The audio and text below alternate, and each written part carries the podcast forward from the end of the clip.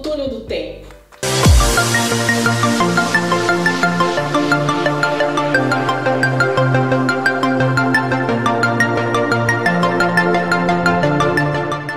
Hoje é sobre sabotadores, mas eu vou falar sobre um só. Eu já gravei um vídeo dizendo que são sabotadores de emagrecimento. Se você não assistiu, assista no meu canal porque está gravado.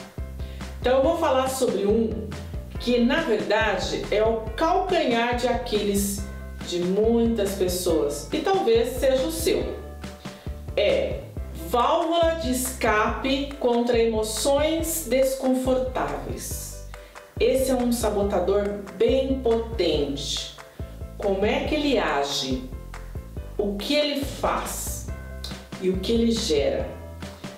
Ele age nas suas emoções desconfortáveis. Vamos a um exemplo. Ah, hoje eu estou muito nervosa. Não sei, meu marido me deixou nervosa, meus filhos, meus netos, meu chefe, enfim. Alguém me tirou do sério. Qual é a primeira coisa que eu faço? Porque eu estou me sentindo nervosa. Vou lá, lambisco alguma coisa, como fora de hora. E se fosse coisas saudáveis, mesmo assim a gente também tem que ter um limite. Até aí, mais ou menos. Mas a questão é que eu estou depositando a minha felicidade, que naquele momento eu vou ter sim, na comida. E aí está um problema sério.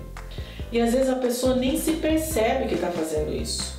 E ela acha que até esses horários fora sua alimentação regular não tem problema, afinal de contas é só uma bolachinha, é só um petisco. Faça uma experiência de um dia que você esteja assim, procurando coisas para comer, vai enchendo um pote. Ao invés de você comer isso, vai colocando um pote. Você vai ver no final do dia quanto que você tem ali de caloria dentro desse pote.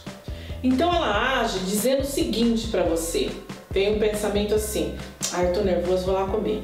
Aí você come. Gera qual emoção? Uma emoção, no momento, é até uma emoção positiva, porque aquilo, na verdade, preencheu um certo vazio que você tinha ali dentro. Porém, depois vem a culpa. Mas a mentira que a sua mente conta para você é o seguinte: come mesmo. Você vai aliviar o seu sofrimento. Olha só como você ficou bem. Da próxima vez você continua comendo. Você pode até falar para mim assim, Lourdes, mas eu nem sei o que eu penso, porque isso já está no automático. Os sabotadores, como eu já expliquei mais detalhes no outro vídeo, são comportamentos inconscientes. Porque olha, se fosse na razão, seria muito fácil de resolver, mas não é assim que funciona.